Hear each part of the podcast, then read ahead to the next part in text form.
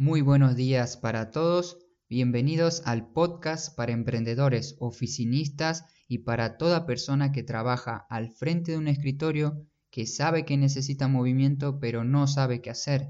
Aquí vas a encontrar consejos, herramientas para aumentar tu movilidad, productividad y disminuir tanto dolores como estrés. En el episodio de hoy vas a aprender cuánto tiempo podemos estar sentados, cuánto de saludable es y cuándo alarmarnos. También, obviamente, te daré consejos en este episodio para que pongas en práctica, así que no te lo pierdas. Los entrenadores y personas que se manejan en este mundo de la salud sabemos muy bien que estar sentado durante un tiempo prolongado va a traer consecuencias y muchas enfermedades. Además, vuelve a nuestro cuerpo poco funcional e iremos perdiendo poco a poco nuestra movilidad y fuerza. Personas que trabajan en oficinas o emprendedores que pasan mucho tiempo sentado seguramente están sufriendo algún dolor lumbar, cervical, de codo, etc. Pero no le dan la verdadera importancia que se merece. Hoy no te quiero aburrir con estudios que hablan de estos temas, pero si estás interesado en leerlos, te dejaré varios en las notas que acompañan este episodio. Aquí me quiero enfocar más que nada en la parte práctica, en lo que de verdad importa, en la acción, en el hacer. Y empezamos con una pregunta que dice, ¿qué tiempo tienes que estar sentado? Mi recomendación es, mientras menos tiempo, mejor. Pero para tener un número inicial considero, y según muchos profesionales, el tiempo correcto varía entre 20, 25 o 30 minutos como máximo. Personalmente utilizo 25 minutos de trabajo por 5 minutos de descanso. Como te dije, vamos a intentar sentarnos lo menos posible en nuestros días, ya que a lo largo del día tenemos muchas situaciones donde podemos estar tranquilos y cómodamente sentados. Por ejemplo, cuando vemos la televisión, alguna serie, cuando estamos trabajando con nuestro portátil en casa, en la oficina, cuando comemos, en el desayuno, almuerzo, cena, cuando bebemos un café con un amigo o con la pareja, esperando el autobús, viajando en el transporte público, en el baño, etc. Supongo que ya me entenderás que tenemos muchas maneras de pasar en esta posición quiero mencionártelo nuevamente que mientras menos tiempo pases sentado va a ser mucho mejor para tu salud.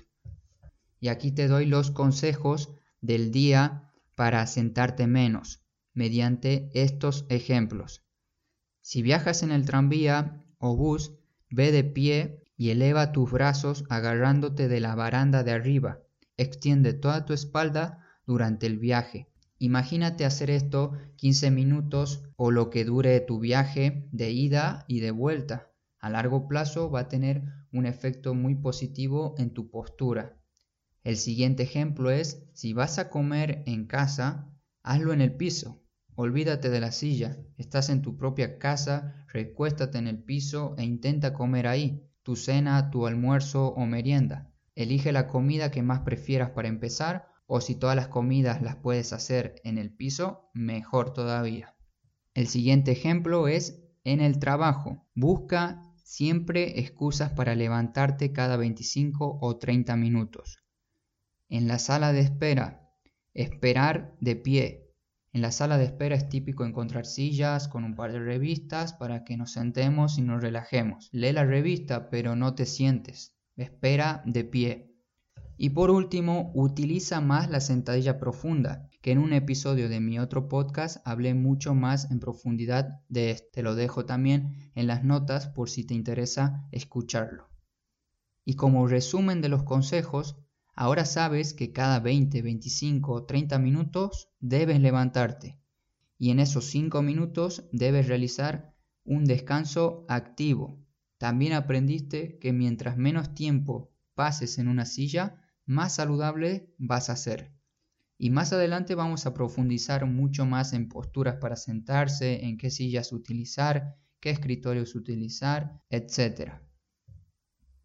Espero que te suscribas para estar al tanto de todos los nuevos episodios.